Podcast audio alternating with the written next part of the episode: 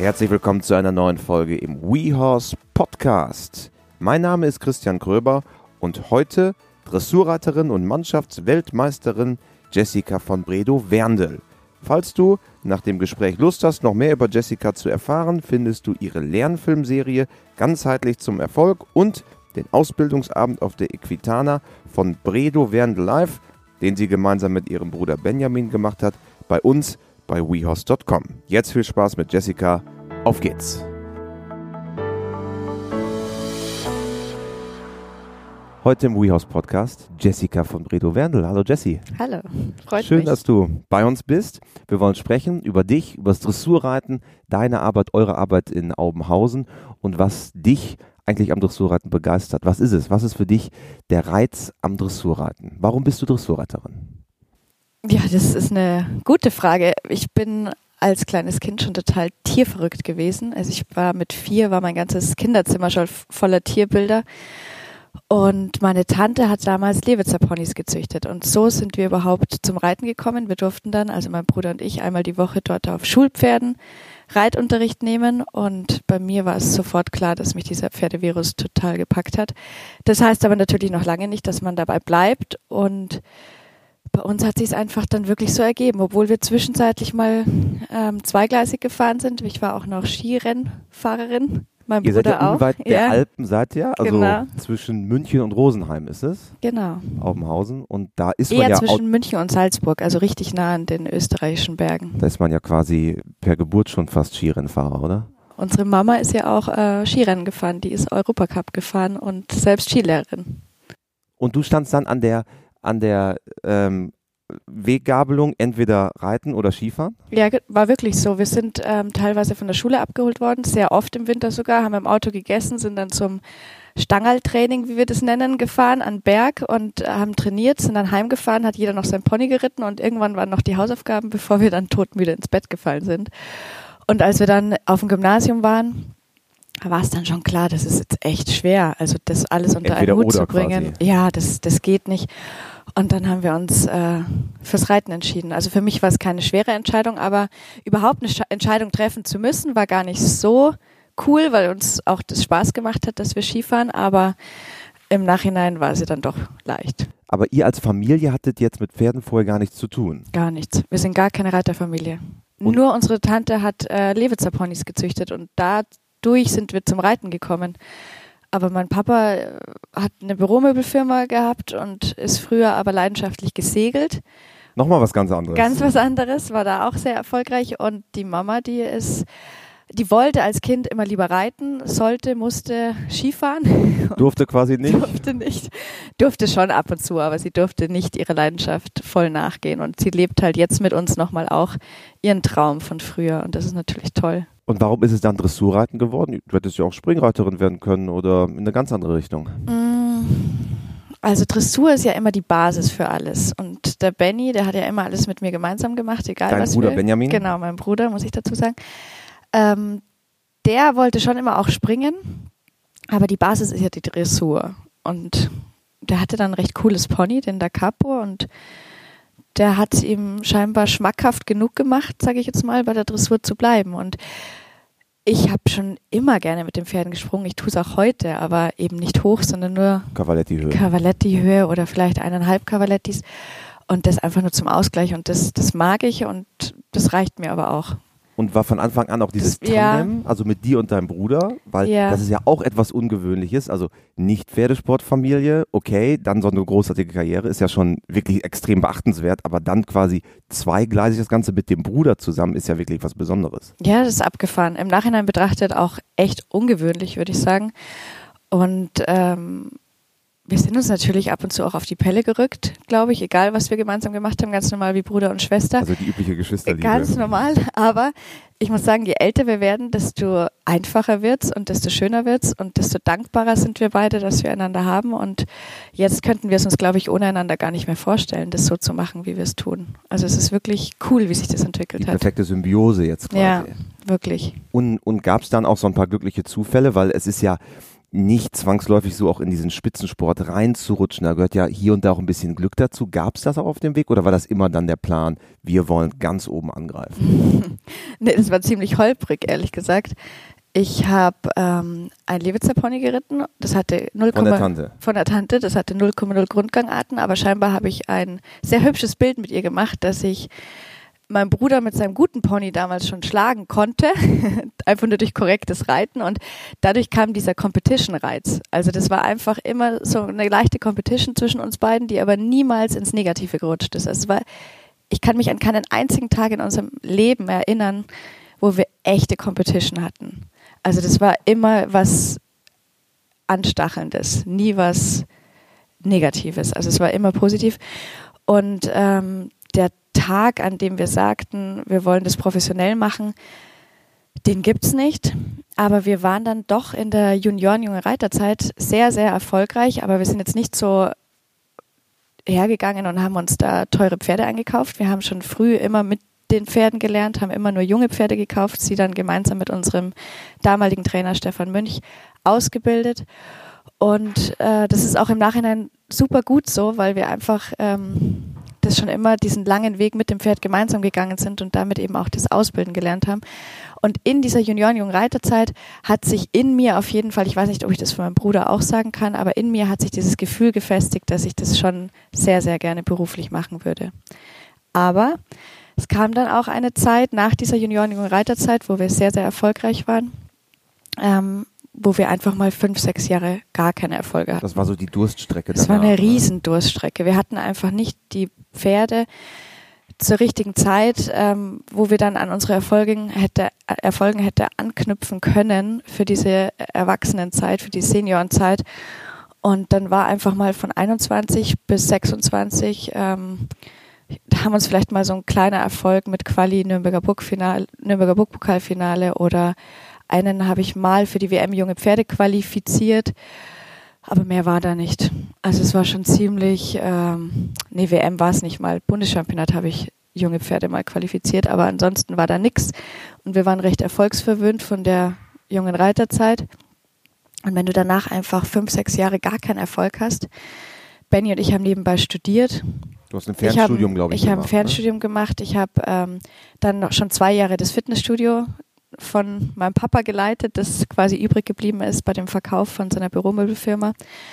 Und es hat mir ehrlich gesagt auch Spaß gemacht, dass ich tatsächlich mit 25 nochmal überlegt habe, ob ich überhaupt Spitzensportlerin werden kann, will, soll. Und auch das dafür, das Leben auch dafür so ein bisschen opfern, so, ja, um genau. in die genau. Richtung zu gehen, oder? Ja, weil das dieses Fitnessstudio und der Sport allgemein, das hat mich ja auch immer schon interessiert. Ich habe eine Ausbildung zur Ernährungstrainerin gemacht nach meinem Studium und ähm, war einfach chronisch unerfolgreich gefühlt zu der Zeit. Und da fragt man sich halt schon, ob es das alles wert ist. Und ehrlich gesagt habe ich auch riesen Selbstzweifel gehabt. Ich wusste auch nicht, ob ich gut genug bin, ob ich es wirklich mal schaffen kann, bei den Senioren annähernd daran anzuknüpfen, was ich bei den Junioren, jungen Reitern geschafft habe.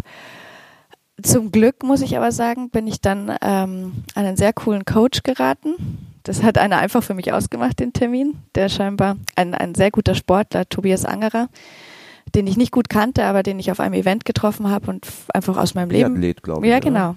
Ja. Äh, den ich auf einem Event getroffen habe und der hat mir dann von dem Coach erzählt, hat gesagt, geh da mal hin. Ich glaube, das, das tut dir ganz gut. Also einfach mal. Ein, ein Mentalcoach. Ja, es ist eher ein Life-Coach. Der stellt dir einfach nur die richtigen Fragen. Und der hat mir die richtigen Fragen gestellt und es war dann für mich dann doch ziemlich schnell klar, dass ich unbedingt reiten will. Also das war wie so ein Scheibenwischer, den ich einmal angemacht habe und wieder klar, klar sehen konnte. Das war wirklich toll. Also bin ich auch sehr, sehr dankbar, dass sich das alles so gefügt hat.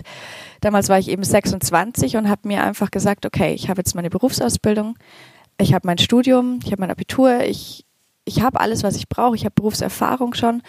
Jetzt gebe ich bis 30 einfach Vollgas und dann kann ich neu entscheiden. Und dann schaue ich, wo ich stehe. Und mit 28 war ich, glaube ich, im A-Kader. Also mit 26 die Entscheidung, wirklich acht, zu sagen, okay, ich gebe mir jetzt vier Jahre, entweder es fliegt in Anführungsstrichen oder ich ja. mache halt. Oder ich mache das Fitnessstudio. Und das ist auch ein schönes Leben. Also es ist ja gar nicht unbedingt nur, es gibt ja nicht nur schwarz und weiß. Es, es gibt viele verschiedene Leben, die schön sein können. Aber ich bin so froh, dass ich mich doch nochmal jetzt für dieses Leben entschieden habe und finde es unheimlich spannend. Nun ist ja bei euch, wenn man euch beobachtet, Mentaltraining ein großes Thema oder generell das Thema Coaching, was du gerade auch genannt hast. Kommt das daher aus dieser Lebensphase, in der du dich da auch befunden hast, wo du dich entscheiden musstest oder war nee, das vorher schon, schon da? Schon, schon lange. Ich habe schon in der Schule meine Facharbeit über mentales Training geschrieben, weil ich es einfach am eigenen Leib erlebt habe bei der ersten meinem ersten Juniorenjahr war ich völlig überraschend Zweite beim Preis der Besten und das ist ja die erste Sichtung für die Europameisterschaft. Und dann bin ich in die zweite Sichtung reingeritten. Ich weiß gar nicht mehr, wo das damals war. Und hatte natürlich Riesenchancen, mich jetzt fürs Euro-Team zu qualifizieren. Und war aber so aufgeregt, habe gar nichts beieinander gehabt und habe mich zweimal verritten. Wie alt warst du da? 15. 14, 15, ja. Habe mich zweimal verritten und war dann Zwölfte von zwölf. Und da wusste ich, oh, shit. ich glaube, ich, ich glaub, da gibt's äh, gibt's was zu tun auf dem Gebiet. Und ab da habe ich mich wirklich damit beschäftigt, mich mit Ritualen und Routinen auch besser vorzubereiten auf den Wettkampf. Ist das etwas, wo du auch das Gefühl hast, da wart ihr vor eurer Zeit? Weil gerade im Pferdesport ist das ja ein Thema, was jetzt auch mehr kommt. Mentales Training, ich glaube, das ist auch ein gesamtgesellschaftliches Ding. Aber das war ja, als du da 15 warst, völlig utopisch, dass sich Leute mit sich selber da auseinandergesetzt haben, oder? Ich glaube, die Spitzensportler haben das schon immer gemacht. Weil ich glaube nicht, dass es vielleicht nicht zu viele Junioren-Spitzensportler, vielleicht waren wir da recht früh dran, aber ich glaube nicht, das ist zwar jetzt ein öffentlicheres Thema, aber ich glaube, Spitzenleistung im Spitzensport, ähm, da beschäftigt sich jeder mit der mentalen Stärke auf seine Art. Jetzt ist es vielleicht fundierteres Wissen, das leichter zugänglich ist, sage ich jetzt mal. Und es gibt mehr Coaches und Mentalcoaches heute, aber damals haben das bestimmt auch schon sehr, sehr viele gemacht, dass sie sich mit dem Thema auseinandergesetzt haben.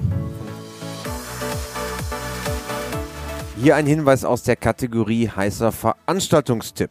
Vom 5. bis 8. März, also in der nächsten Woche, findet der Braunschweig Classico, früher auch als Löwen Classics bekannt, mitten im Pferdeland Niedersachsen statt. Das Turnier ist ein wahrer Treffpunkt der Champions, denn neben den internationalen Top-Springreitern gibt es dort die deutschen Meisterschaften der Landesverbände, das deutsche Hallenchampionat der Landesmeister und das HGW Bundesnachwuchschampionat. Aber nicht nur in, sondern auch neben der Arena ist viel los in Braunschweig, denn am Freitag und am Samstagabend wird in der neu gestylten LC Riders Lounge gefeiert, die während der gesamten Turniertage einlädt. Dazu gibt es ein Showprogramm, eine Ausstellung und, und, und. Weitere Infos und Tickets gibt es unter www.löwenclassics mit oe.com. löwenclassics.com. Also viel Spaß beim Braunschweig Klassiko. Von wo kam dann die reiterliche Zugabe? Also auf der einen Seite das Mentale, aber es geht ja auch um die reiterliche Ausbildung. Wie hast du dort die Philosophie, die jetzt ja beispielsweise auch mit dem Ausbildungsabend auf der Equitana von Bredo Wernde Live, der auf WIOS ist, ähm, wo es ja auch nochmal wirklich öffentlich gezeigt hat, wo kam dann diese Inspiration auf der reiterlichen Seite her? Oh, da sind wir inspiriert seit unserem ersten Tag auf den Pferden. Also das ist wirklich ein Zusammenfügen von all den Dingen, die uns am besten gefallen, sage ich jetzt mal. Wir haben von unserem damaligen Trainer, dem Stefan Münch, so wahnsinnig viel gelernt, was Geduld, der hat, uns diese Geduld so vorgelebt, das ist unheimlich wichtig, aber auch dieses früh anfangen und viel Zeit lassen in der Ausbildung und auch dieses ganz korrekte Reiten, weil gerade bei den Junioren Reitern, wenn man nicht so einen Lampenaustreter hat, dann geht es einfach um den perfekten Sitz und dieses ganz genaue Reiten. reiten. Genau, dieses ganz ja. genaue Reiten und das hat er uns wirklich toll gelernt. Und danach hatten wir auch immer das Glück, zu tollen Lehrgängen zu fahren, fahren zu dürfen, wie beispielsweise Hubertus Schmidt und wir haben auch mit Udo Lange mal trainiert. Wir haben fünf Jahre mit der Isabel trainieren dürfen. Isabel Wert. Isabel ja. Wert haben wir über die Schulter schauen dürfen, haben da auch sehr viel gelernt. Ähm, das war dann aber nach der Zeit, so die Zeit, wo ich dann auch ziemlich unsicher wurde, weil ich auch gemerkt habe, ich kann sie gar nicht kopieren. Also sie ist so eigen und speziell auch in, in ihrer Art, wie sie mit den Pferden arbeitet. Und habe irgendwie dann, als ich mich dann doch nochmal entschieden habe, es selbst probieren zu wollen, mit dem Benny zusammen gemeinsam einen Weg gefunden und der so wahnsinnig, ähm, ja, ich weiß auch nicht. Wir haben uns irgendwie so das Gefühl, so das Beste von allen rausgepickt, sage ich jetzt mal. Man hat irgendwie eine eigene Art gefunden, mit den Pferden zu arbeiten, aber auch zu leben. Uns war es dann auch ganz, ganz wichtig, dass die Pferde zum Beispiel auf die Koppel kommen.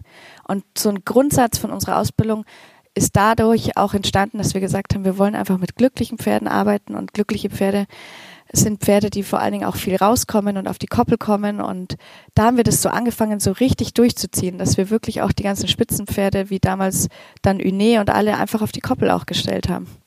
Und das war auch so der Anfang von zum ersten Mal unserer eigenen Ausbildungszeit. Also das war der Anfang von wirklich selbstständigem Ausbilden, sagen wir es mal so, nachdem wir von so vielen professionellen, tollen Trainern lernen durften und auch heute und weiterhin niemals auslernen werden. Aber das war so, das war so der Beginn von was Neuem für uns. Und dann war Une für dich, dein Top-Pferd, mit dem du dann in die Weltspitze vorgedrungen bist. Das war dann der Gamechanger, ja. oder? Ja, und ich weiß nicht, ob es jemand für möglich gehalten hat. Im Nachhinein sagen mir ganz viele, sie hätten es niemals für möglich gehalten, dass ich das mit dem Une schaffen kann. Aber ich hatte nur ihn. Und ich habe mir so viel eingebildet, dass der einfach, dass, dass das ist und dass ich es mit dem schaffen kann, dass der, glaube ich, auch für mich über sich total hinausgewachsen ist. Und das ist auch ein tolles Gefühl, wenn man das Gefühl hat, dass ein Pferd, das glücklich ist und das unbedingt alles für einen richtig machen will. Und ähm, ja, das macht mich im Nachhinein auch sehr stolz. Aber ich muss noch dazu sagen, dass der Johnny Hilberath damals der damalige Bundestrainer, genau. bis heute auch Bundestrainer. Der war noch nicht Bundestrainer damals, ähm, als der angefangen hat, unseren, ja, unser Trainingspartner zu sein, beziehungsweise unser Trainer zu sein, auch auf den großen Turnieren. Als wir, ähm, ja, als ich so ungefähr 26 war. Das war zeitgleich mit dieser richtigen Selbstständigkeit das erste Mal in unserem Leben. Und ist Une, also nicht wundern, hier im Hintergrund werden gerade einige Soundtests gemacht. Ist denn Une für dich dann auch sowas wie das Herzenspferd? Nun, deine Karriere geht ja hoffentlich noch viele, viele Jahre. Du bist ja gerade mittendrin. Aber kann man jetzt schon sagen, dass Une auf diesem Weg so ein unglaublich wichtiger Baustein war? Ja, auf jeden Fall. Wobei ich sagen muss, jedes Pferd, das mich bis jetzt begleitet hat, ist ein ganz wichtiger Baustein. Ich habe von allen Pferden so krass viel gelernt. Une wahrscheinlich, von ihm habe ich wahrscheinlich am bewusstesten gelernt.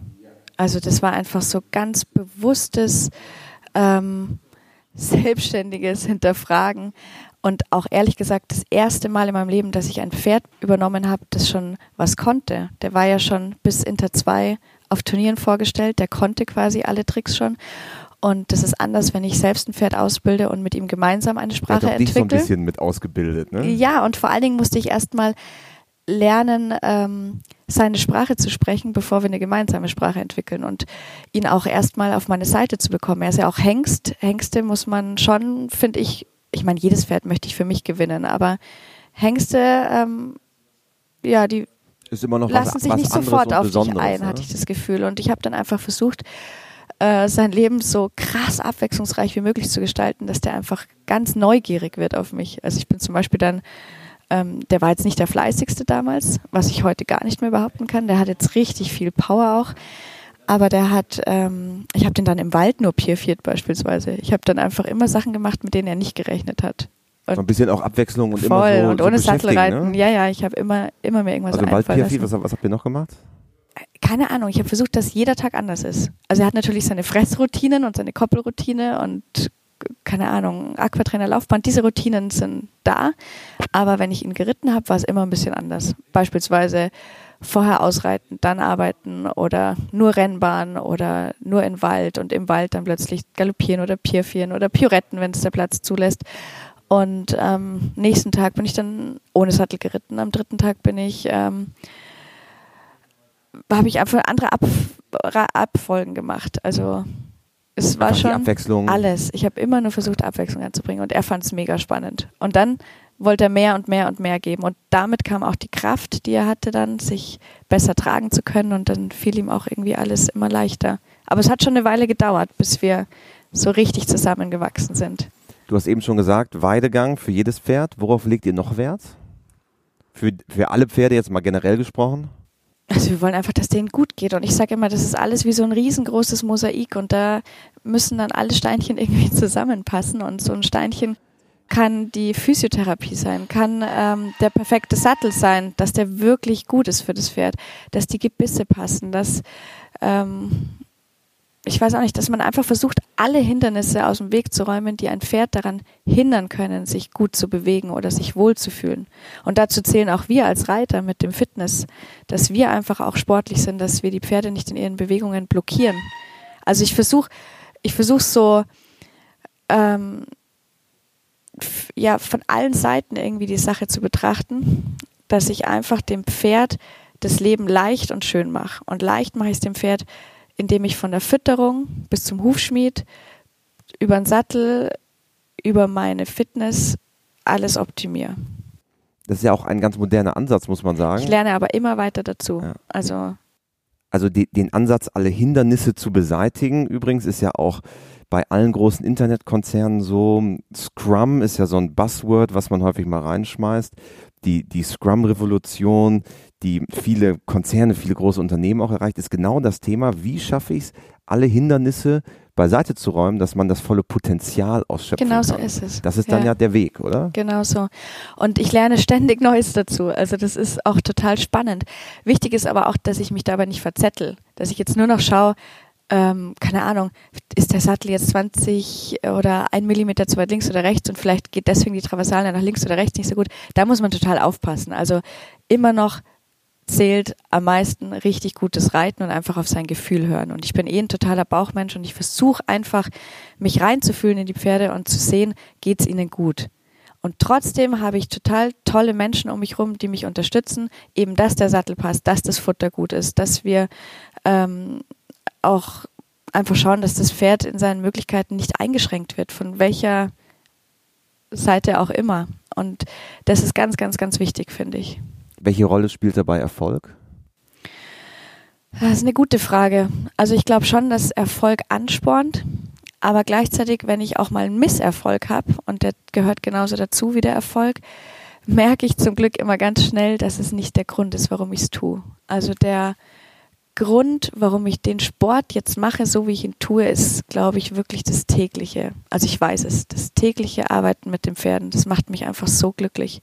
Und deswegen um nochmal zur allerersten Frage zurückzukommen, warum Dressurreiten, was fasziniert mich an dem Sport? Und das ist einfach diese nonverbale Kommunikation mit einem Tier, wenn man es schafft, auf diese feinsten Hilfen mit den Pferden dann zu tanzen. Und ich war schon als achtjähriges Mädchen, habe ich schon gesagt, ich will lernen, mit Pferden zu tanzen. Und es ist heute immer noch das Kind in mir, das sagt, das ist es, warum ich es täglich tue. Es macht mir einfach so viel Freude, mit diesen Pferden zu tanzen oder einfach mit den Pferden zu arbeiten. Und der schönste Erfolg oder die schönsten Erfolge sind für mich die im täglichen Training, wenn ich den jungen Pferden zum Beispiel einen neuen Trick beibringe und die es verstanden haben.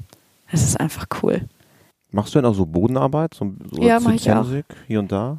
Nicht so viel, weil es zeitlich ein bisschen schwierig ist, aber bei Zaire beispielsweise habe ich das ganz, ganz viel gemacht, auch auf Turnieren, äh, dass die auf mir Turnieren auch. Ja, aber nicht jetzt mit Zirkus, sondern ja. eher mit äh, Führen und Parken und Stehen lassen. Also so, so die, die, die kleinen, kleinen Sachen ja. so im Stallzelt quasi.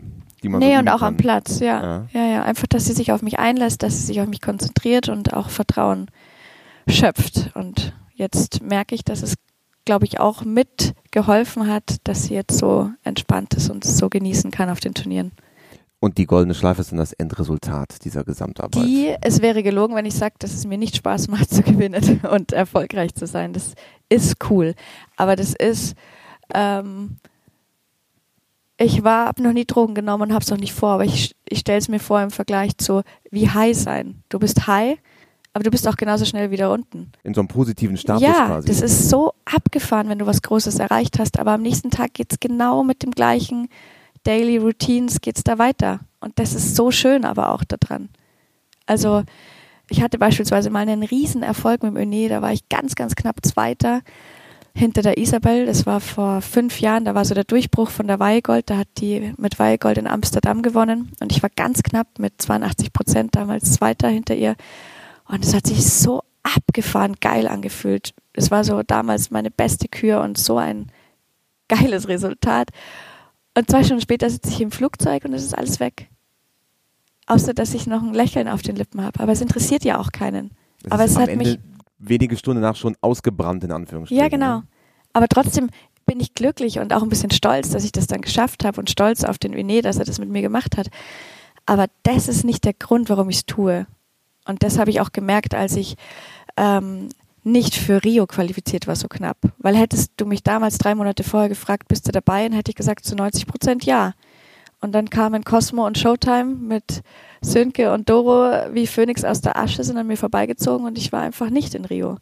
Ich war damals Nummer vier der Welt, während Rio stattgefunden hat und ich war einfach nicht auf den Olympischen Spielen. Und es hat im ersten Moment wehgetan, ähm, weil ich, das, ist einfach ein Riesentraum, Olympiade zu reiten. Und das ist ja dieses Jahr wieder mein Traum und ich möchte es wieder schaffen. Und trotzdem habe ich, ähm, trotz der ersten Enttäuschung, sehr schnell zum Glück spüren dürfen, dass sich in meinem Leben rein gar nichts verändert hat. Dass ich immer noch täglich das tun darf, was ich liebe. Und darauf versuche ich mich auch so jeden Tag zu besinnen, dass ich einfach nur dankbar bin für das, was ich tun darf. Und nicht immer nur von einem Erfolg zum nächsten Erfolg zu jagen und ähm, da, also dadurch zu definieren. Das bin ich nicht. Wenn man jetzt auf den Spitzensport guckt, wir sind hier gerade in Neumünster, Weltcup-Station auf dem Weg zum Finale nach Las Vegas, du bist auch am Start. Wenn man sich das Starterfeld nicht nur hier, sondern auf vielen großen Turnieren anschaut, sieht man ja auch, es ist extrem viel Geld im Sport. Also es gibt auch Reiter, die mit viel Mäzenatentum dahinter Pferde kaufen. Wie wichtig ist Geld inzwischen, um dahin zu kommen, wo du jetzt stehst?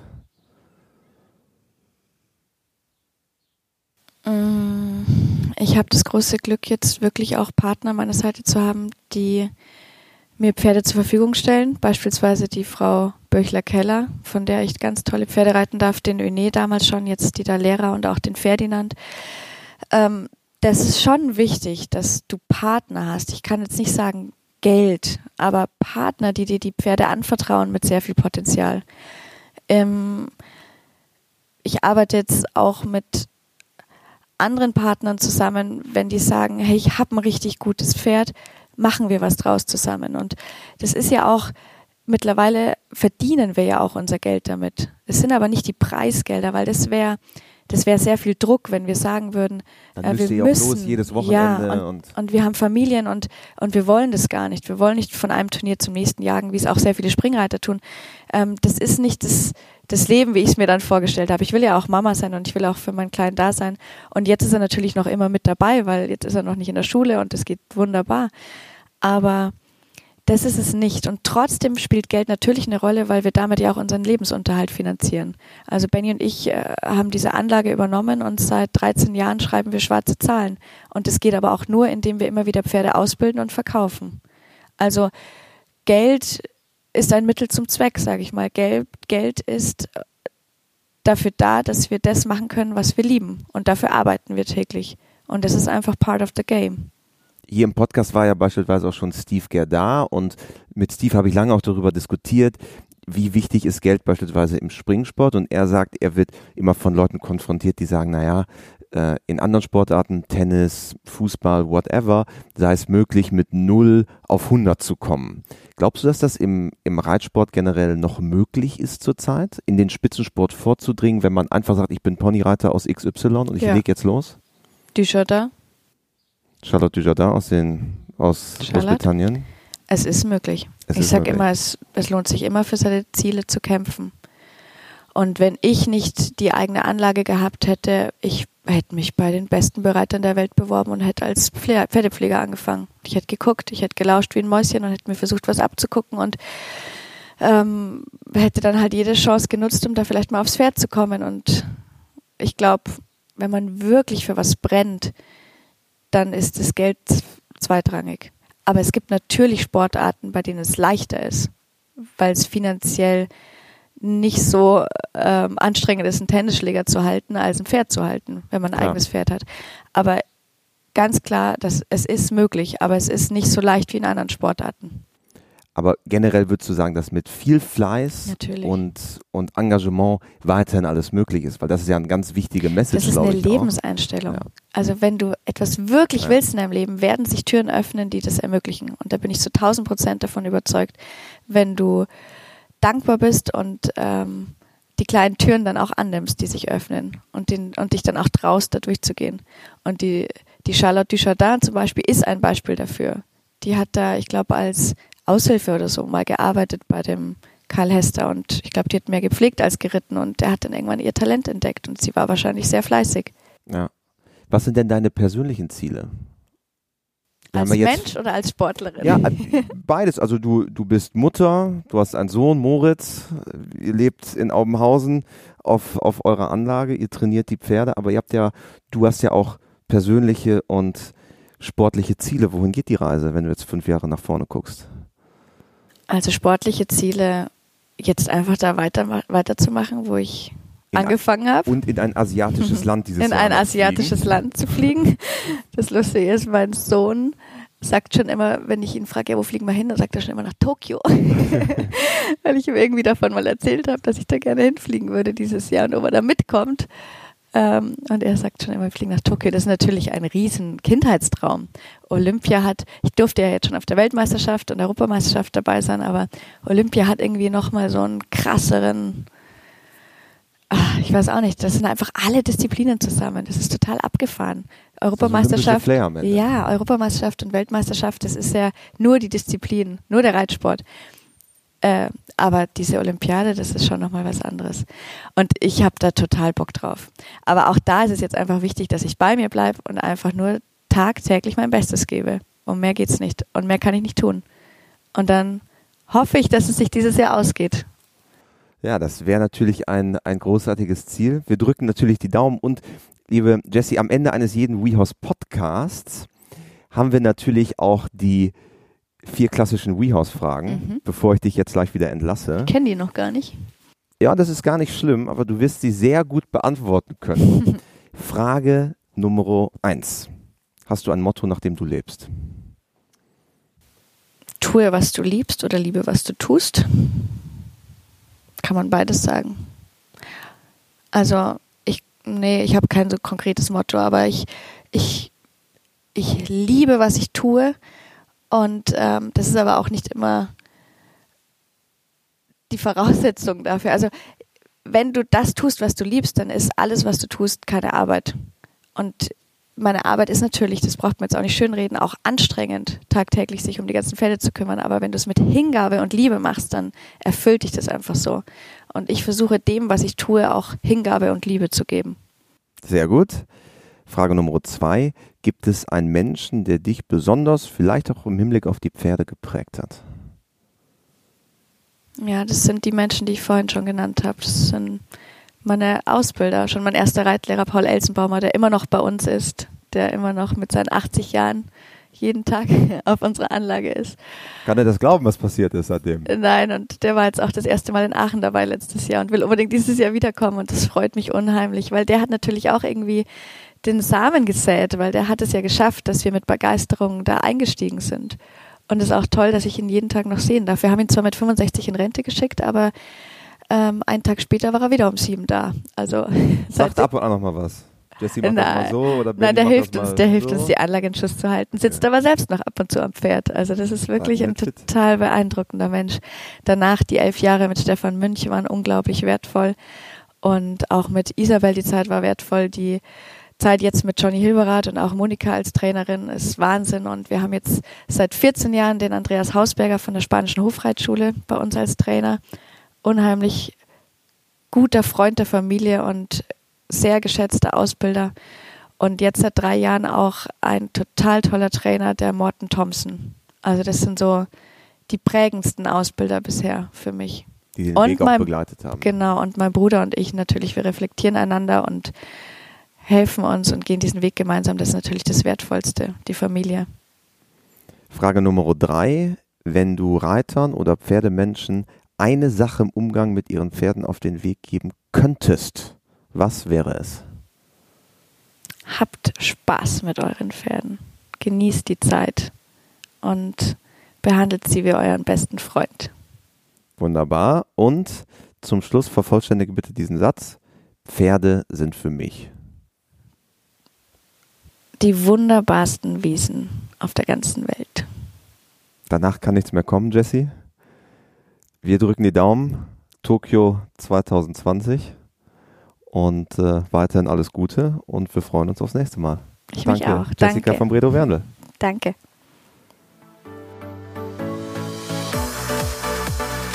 Falls dir dieser Podcast gefallen hat, freuen wir uns total darüber, wenn du uns eine 5-Sterne-Bewertung gibst. Damit können noch mehr Menschen von diesem Podcast erfahren. Du findest uns überall dort, wo es gute Podcasts gibt.